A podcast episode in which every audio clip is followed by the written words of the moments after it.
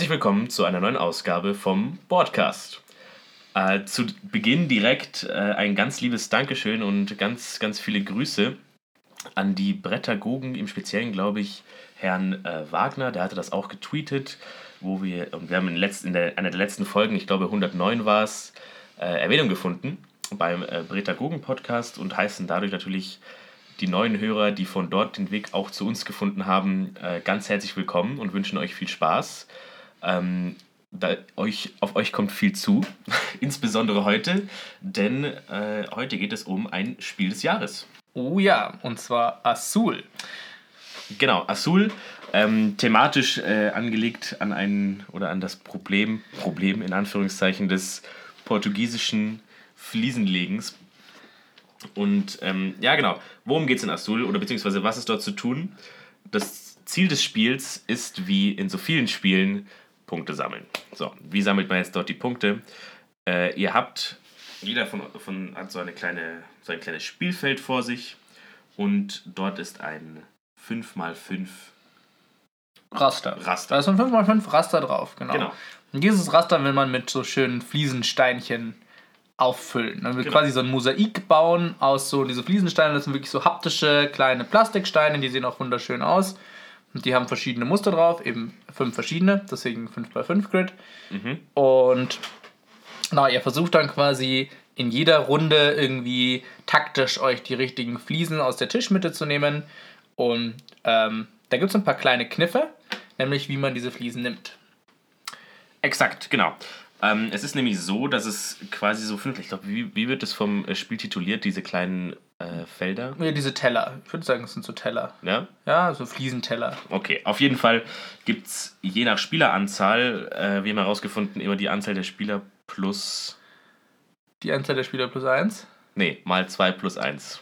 Mal 2 plus 1. Ja, irgendwie sowas. Irgendwie so. Auf jeden Fall, je nach Anzahl der Spieler gibt es von diesen Tellern so ein paar in der Tischmitte. Und auf jeden dieser Teller kommen vier Steine drauf zu Beginn einer Runde. Vier von diesen Fliesen.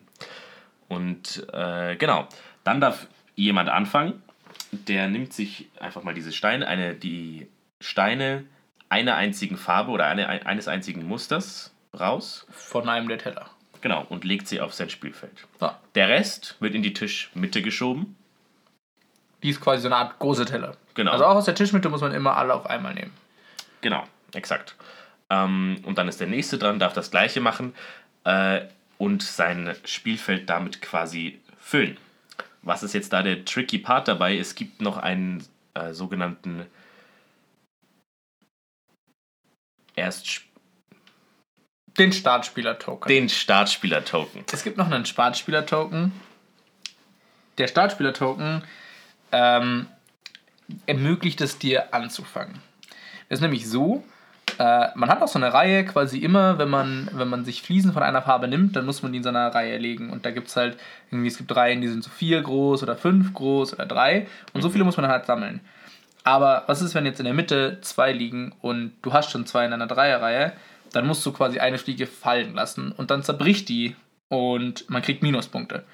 Und diesen Startspieler-Token, den muss man auch in diese Minuspunkte-Reihe legen. Das heißt, man muss tatsächlich auch mal aufpassen, dass man äh, von einer Farbe auch irgendwie passend viel nimmt, dass man nicht irgendwie zu viele fallen lässt von den äh, Token.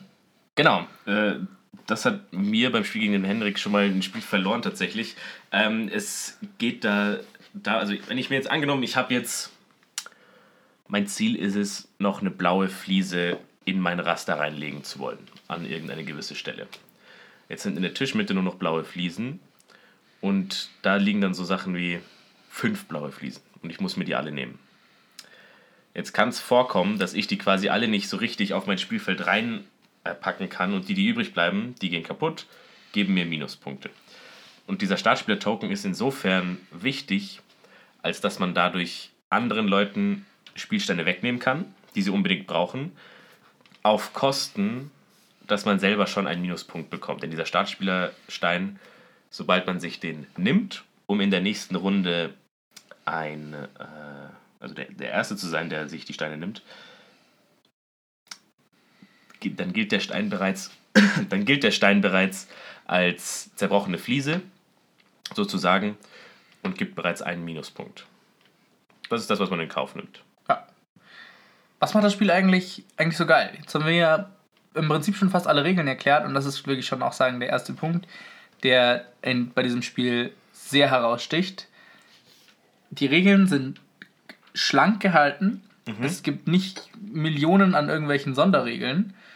Ähm, es sieht dabei sehr schön aus und es ist auch super geeignet irgendwie zum Einsteigen. Also dir erklärt jemand, okay, nimm Steine aus der Mitte und eigentlich kannst du schon anfangen. Ja, exakt, genau. Ähm, es hat so ein bisschen diesen, diesen Mundharmonika-Effekt.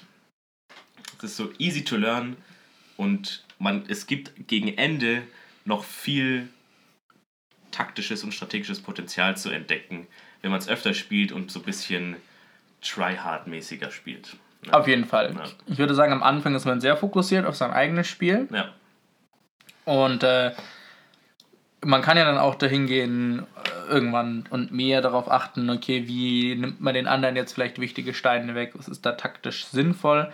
Ähm, ja, das ist eigentlich ein, ein, ein Merkmal, was ein Spiel des Jahres ausmachen sollte, was ich finde, was ein gutes Spiel ausmacht, ist, dass trotz dieser schlanken Regeln, trotz dieses einfachen Regelsets, eine große Spieltiefe erreicht wird. Ja. Also wirklich, dass du auch einen, einen Wiederspielwert hast und auch nach wiederholten Runden immer wieder ein bisschen was dazulernst und irgendwie quasi dir selber eine neue Strategie formen kannst im Kopf, um da irgendwie ein bisschen drauf loszuspielen. Absolut, definitiv. Es ist so ein bisschen, äh, es ist auch ein bisschen anspruchsvoll, meiner Meinung nach, da vorausschauend zu spielen, zumindest anspruchsvoller als bei anderen, äh, sag ich mal, Stra Strategiespielen, wo es darum geht, ah, okay, gut, jetzt nehme ich mir Ressourcen, ich nehme mir jetzt aber gerade diese Ressource, weil mein, mein Gegner die im nächsten Zug brauchen könnte. Dieses, dieses, dieser Akt des Wegnehmens ist dort so ein bisschen ähm, komplizierter, finde ich, als bei anderen Spielen, weil es auch darum geht, also jetzt klingt man natürlich wie ein absoluter Volldepp, aber weil es auch darum geht, die äh, geometrischen Muster, die der Gegner versucht, da irgendwie zu legen, zu erkennen und alles im Blick zu haben. Richtig. Ähm, Also an dem Punkt würde ich- ich fast sagen, greifst du, greifst du gerade ein bisschen was voraus. Okay. Ähm, nämlich die Spielalternative, die B-Seite. Das würde ich, meine ich damit schon gar nicht. Das meinst du schon gar ich nicht? Bin, Okay. Ich bin schon, also die, die, die Tatsache ist die, ähm, auf diesem Feld gibt es eben so ein paar Boni gegen Ende. Wenn dann eben Ah. Punkte ausgezählt werden, hat er zum Beispiel in einer Reihe alle Farben. Hat er in alle Zeile alle, äh, alle Farben, äh, in einer Alle Spalte. Steine. Alle, alle Steine, genau. Oder hat er von einer Farbe fünf Steine. Das sind alles Boni, die es gibt. Und ich, also da würde ich noch nicht mal davon sprechen, dass ich zu sehr fokussiert bin auf mein Feld. Ich bin einfach nicht schlau genug, das zu erkennen. Okay, gut, jetzt muss ich da noch durchzählen und jetzt äh, hat er von der Farbe drei und von der Farbe hat er vier. Aber da liegen drei von der Farbe. Wenn er sich die nimmt, dann hat das gleich, etc. pp. Ähm, und das meine ich, das finde ich schon tricky tatsächlich. Also da rede ich noch gar nicht von der B-Seite. Ja, genau. Jetzt haben wir ja schon gerade äh, kurz angesprochen, dass man kann irgendwie auf diesem 5x5 äh, Raster kann man irgendwie ja, Zeilen und Spalten voll machen. Und ähm, der Twist ist ja, sobald ein Spieler seine eine Zeile komplett voll hat, ist es ja zu Ende. Also dann wird ja aufgehört und dann äh, werden die Punkte gezählt. Und das ist tatsächlich auch so ein bisschen tricky, weil Azul eben kein so ein Spiel ist, wo man, wenn man es beendet, quasi gewonnen hat. Also, wenn du hast zum Beispiel ja letztens eine Partie beendet und dann trotzdem miserably verloren, Ja, ich habe wirklich miserabel verloren, ja. was, da hattest du nicht genug Awareness, du hättest nicht beenden dürfen. Ich dachte nämlich, Ich war be- weit weg vom Beenden und äh, da hättest du aufholen müssen. Ja, das, das ist der Joke. Also ich dachte, ich beende jetzt, sodass er nicht mehr aufholen kann. Weil ich habe irgendwie gecheckt, okay, gut, ich werde jetzt nicht mehr, max, nicht mehr so viele Punkte rausholen können. Deswegen beende ich lieber jetzt, sodass er mich nicht mehr aufholen kann. Aber da war der Hendrik mir schon meilenweit voraus. Ja. was ich nicht so richtig gesehen habe. Aber ähm, genau, dieser, dieser Akt des Beendens, dass man sich entscheiden kann zu beenden, hat natürlich auch nochmal so ein bisschen so eine so, eine, so einen kleinen psychologischen Twist. Spiciness. Exakt.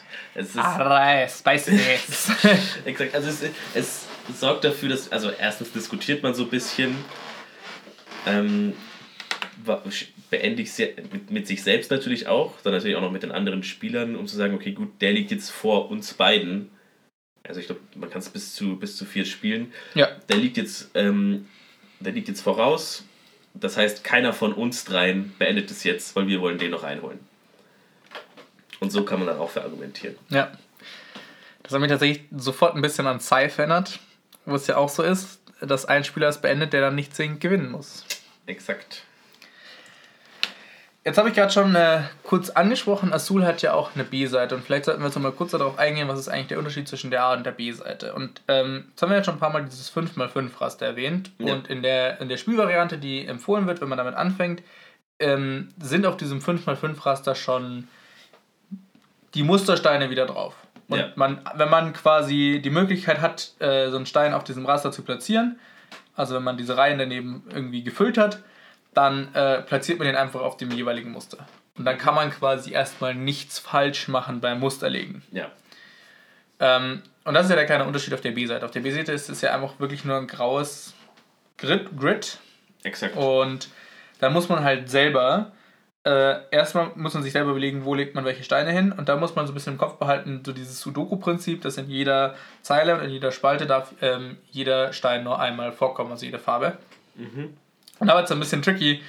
Äh, ich musste jetzt gerade an dieses eine Ding zurückdenken. weil ich meinte, ja, es ist schon tricky, weil wenn man so spielt, da muss man schon echt aufpassen, dass man nicht verkackt. Und in genau diesem Moment ist mir aufgefallen, dass ich meine Zeile nicht mehr zu Ende bauen kann, weil ich mir davor mit einer Spalte das blockiert habe. Und ja. dann äh, hätte ich was doppelt gehabt. Und da habe ich mich dann schon geärgert. Das wären viele Punkte gewesen. Das, ah, vor allem, ich hätte einfach beenden können. Ja, ja. Und da war ich dir weit voraus. Exakt. Also man kann sich dadurch tatsächlich komplett verbauen. Also wirklich, man kann tatsächlich teilweise, man kann so legen, man, dass man nicht mehr in der Lage ist zu beenden, dass man nicht mehr in der Lage ist, überhaupt noch einen Stein zu legen und dadurch nur Minuspunkte macht, so gefühlt. Ähm, beim Henrik zum Beispiel war es so, der hatte quasi eine Zeile und eine Spalte, die quasi den gleichen Startpunkt hatten. Nur dieser Startpunkt hatte noch gefehlt. Wenn er die, hätte den noch legen können, dann ähm, wäre alles perfekt ausgegangen, aber es hat sich halt eben gebissen. Ja, das war ein bisschen bitter. Genau. Ähm, dennoch, also ich muss sagen, die, die B-Seite, wenn man sie denn ausprobiert, ähm, man sollte nicht damit anfangen, weil sie ist doch schon mal noch mal ein gutes Stück schwieriger. Ja, es erfordert und auch so ein bisschen, dass man so ein bisschen diese Mechanik auch richtig, schon verstanden richtig. hat. Man lernt die Mechanik kennen und ähm, sag, man, man versteht dann, warum die Farben auf, dem, auf der A-Seite gewählt sind, wie sie gewählt sind. Ja. Warum die da so liegen. Und es ist dann auch gut, wenn man das immer so ein bisschen im Hinterkopf hat, so, weil das ist, ich würde fast sagen, die kanonische Anordnung dieser Steine dort ja. drauf. Ähm, aber die A-Seite hindert einen natürlich, also vielleicht hier noch kurz zu erwähnen, man kriegt auch während dem Spielen schon live Punkte quasi. Man kriegt also nach jedem Spielzug oder nach jeder Spielrunde kriegt man schon Punkte mhm. und nicht nur ganz am Ende. Und da entscheidet sich ja, wie viel angrenzende Steine man an seine neu liegenden hat. Genau, also, exakt. Du willst ja quasi auch deine, dein Muster immer so bauen, dass es zusammenhängt und nicht so wirr über dieses ganze Raster verteilt ist. Genau. Und da hat man natürlich schon ein bisschen mehr Möglichkeiten bei, dem, bei der B-Seite, damit viele Punkte zu machen, indem man viel schnell zusammenhängende Sachen baut. Und dann muss man halt, da muss man dann natürlich dann viel aufpassen, dass man nicht aus Versehen irgendwo Steine hinbaut, die man nicht hinbauen sollte. Ja. Oder auch nicht. Also, oder auch sagen bewusst, ich scheiß drauf, ich weiß, in der einen Zeile werde ich fertig später, das passt, da passe ich auf. Und beim Rest schaue ich halt, dass ich die irgendwie dicht beieinander mache. Ich kriege vielleicht nicht ähm, die ganzen Muster perfekt hin, aber immerhin kriege ich durch viele anliegende Steine, bekomme ich ähm, Fliesen, bekomme ich viele Punkte dadurch. Also dass man sagt, okay gut, mir ist schon, mir ist schon klar, das wird jetzt so nicht super viel ähm, bringen, weil ich dadurch dann nicht mehr fertig machen kann. Aber bevor ich die Minuspunkte kassiere, lege ich lieber noch einen Stein hin, der äh, dafür sorgt, dass ich noch mehr Punkte bekomme gegen Ende. Ja, ähm, macht Sinn. Macht das Ganze ein bisschen. Ist, ist eine Last-Resort-Mechanik natürlich, aber ja. Macht das Ganze ein bisschen, ich will jetzt fast sagen, ein bisschen spicier, mhm. wenn man die B-Seite spielt. Aber ich, ähm, ich habe das Spiel ist ja auch ich meine, ab acht Jahren ausgelegt und ähm, ja. Äh, dafür ist die A-Seite auf jeden Fall gut, weil dann ist es wirklich nur Mustermatchen. Ähm, irgendwie ein schöner Kontrast, also äh, die in dem offiziellen Statement von ähm, dem Spiel des Jahres, äh, der Komitee, äh, ist einer der Auswahlgründe eben von dem Spiel dieser schöne Kontrast zwischen der, dieser Schlichtheit des Spielbretts und, diesem, und der, dieser Nüchternheit, weil das Spielbrett ist eigentlich nur so eine Pappscheibe, wo eben dieses Raster drauf ist und der Punktezähler und ja. diese Linien, die man da aufbauen muss. Und ähm, dann aber diesen schönen, diesen wirklich Kunstharz-Fliesen, die man so, ja. die so schön haptisch sind und schwer und schön, schön klackern in diesem Stoffsack. Und, das macht es sehr besonders, ja, das stimmt. Und das heißt quasi, nicht, man baut sein Mosaik auf und damit wird automatisch das Spielbrett, was erst so nüchtern war, schöner und so, so das Mosaik entsteht und du hast so ein bisschen dieses Feeling. Irgendwann, manchmal habe ich das Gefühl, ich würde gar nicht gerne beenden, weil ich mein Muster gerne weiterbauen würde. ja, nice. Ähm, das stimmt auf jeden Fall. Also diese, die, das Haptische an dem Spiel, du sagst, du hast diese kleinen Steinchen und ähm, legst sie dann so hin, das finde ich, stimme ich dir auf jeden Fall zu. Ja. Vielleicht ähm, hier noch so ein paar Eckdaten zu diesem Spiel. Ne? Also es ist im Oktober 2017 rausgekommen und ist tatsächlich von einem deutschen Spieleautor. Ähm, Michael Kiesling heißt er. Ähm, es ist auch äh, in einer englischsprachigen Version erschienen, wurde durch einen kanadischen Verlag ähm, verlegt. Und dieses Thema, wir haben es ja schon ein bisschen gehört, zu Portugal und ähm, also dieses, wo es wirklich daran anlegt, ist irgendwie der portugiesische König Manuel I., der gibt den Auftrag, den äh, Palast von Evora schön irgendwie äh, nach dem maurischen Vorbild von den Alhambras in Südspanien äh, zu mhm. fließen. Und diese Keramikfliesen, die heißen eben Azulejos. Und daher auch der Name Azul für das Spiel. Ah, okay. Weil diese Fliesen so heißen. Und das ist quasi so dieses Thema dahinter. Und wir sind die Fliesenmeister. Und jeder will natürlich sein, sein Meisterwerk dahin fließen. und den anderen, die anderen sollen nicht so viel Ruhm erlangen. Ja, da war, ich, da, war ich, da war ich schon ein bisschen höher, weil ich dachte, Azul heißt sowas wie blau auf Spanisch. Aber nice.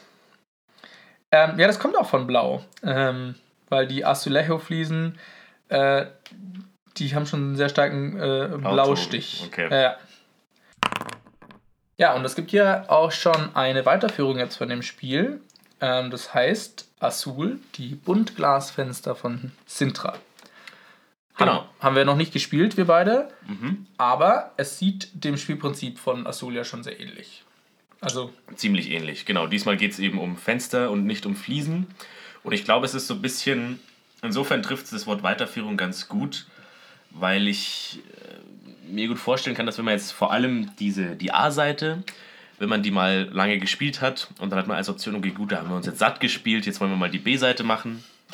Und dann merkt man vielleicht bei der B-Seite einen ähnlichen Effekt, ähm, was natürlich ein bisschen länger dauern wird, aber und dann sagt man, okay, gut, das Spielprinzip gefällt einem, aber ich brauche irgendwie mehr. Ich brauche was Neues. Ja, und das sind hier sind ja dann so ein paar neue Kniffe, irgendwie äh, wird so ein Spielfigürchen äh, eingeführt, was einem irgendwie nur erlaubt, immer in speziellen Reihen irgendwo Steine abzulegen und auch ähm, mit diesen Steinen, die ermöglichen einem dann irgendwo so Sonderfähigkeiten und äh, eben genau, es gibt irgendwie noch einen größeren, so eine Art runden Bonus, der, der relativ zufällig ist, also quasi, dass man nochmal so eine Art runden Objective hat. Im Prinzip äh, wirkt es stark wie einfach äh, dieses Azul Next Step. Genau. Was, was würde passieren, wenn man das Ganze jetzt ein bisschen verkompliziert? Ein bisschen anspruchsvoller für Leute, die quasi die Mechanik gut verstanden haben und sagen, ich will jetzt, ich will mehr damit machen.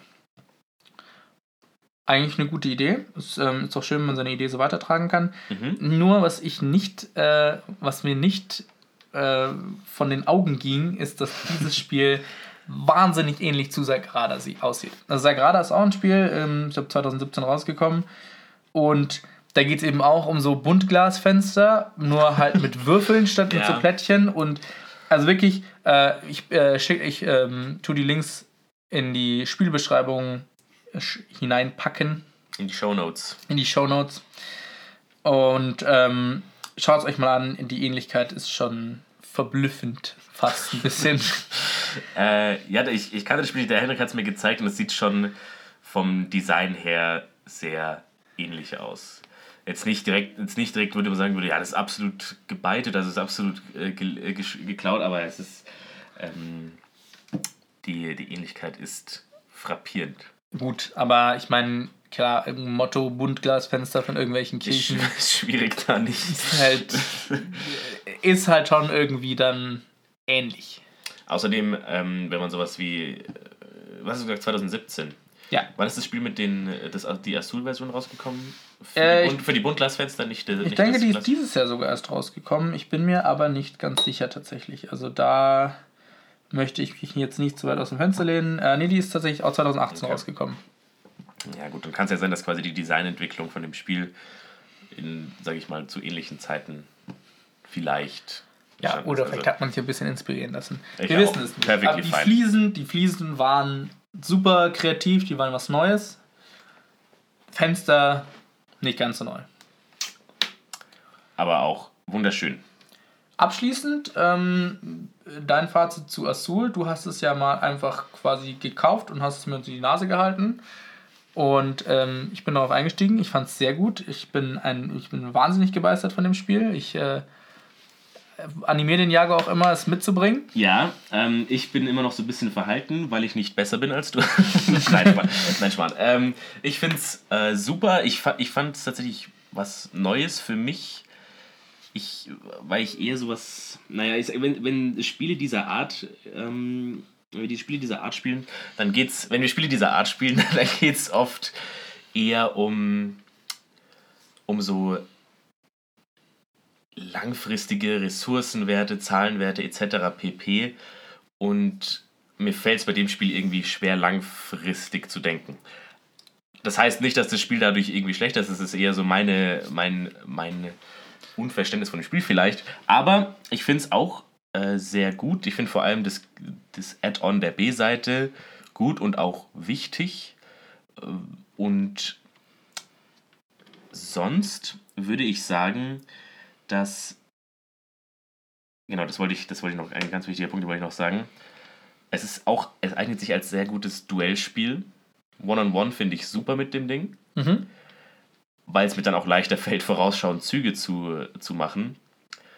Für, für drei Spieler brauche ich schon sehr viel Gehirnkapazität und vier Spieler ist dann Vier Spieler gehen natürlich die Steine, werden Ja, genau. schneller, die rotieren schneller und ähm, man hat Exakt. ein bisschen mehr Zufall dabei. Exakt, aber ich finde es ich find's, äh, super gut als Strategiespiel und ich würde es auch ähm, Würdest du das Monopoly vorziehen? Ich würde es definitiv Monopoly vorziehen.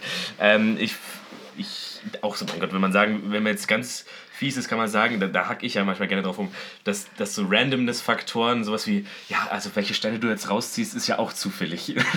Stimmt, es, es gibt, es gibt ja diesen, diesen Turn, dieses kleine. Ja, es gibt einen kleinen Glücksfaktor, aber ich würde sagen, der Das ist. ist, der ist völlig, äh, völlig zu vernachlässigen.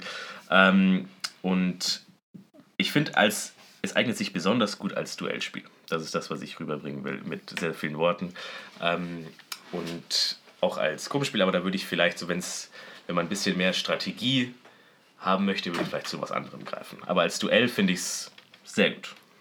Ja, ich finde ähm, auch abschließend, äh, Azul ist ein, ist ein sehr spannendes Duellspiel. Ich finde vor allem, es ist auch ein sehr gutes Spiel, wenn man mal, wenn man jetzt selber hier sehr spielbegeistert ist und vielleicht mal irgendwie mit ein paar Freunden oder Familie, Verwandte, whatever, was spielen will, die nicht so die Boardgame-Geeks sind, äh, quasi damit die was haben, wo die schnell reinkommen und es auch irgendwie jetzt, also momentan gibt es es auf Amazon für 28 Euro, das heißt, es ist jetzt auch keine so hohe Preismarke, obwohl man Es eigentlich geht. schon ein super wertiges Spiel dafür kriegt. Kriegt ein superwertiges Spiel und es ist. Äh, also da gibt es andere Sachen, die, die viel teurer sind und dann eher aus Kleinkram bestehen, der nicht so viel wert ist. Also da gibt es anderes auf jeden Fall.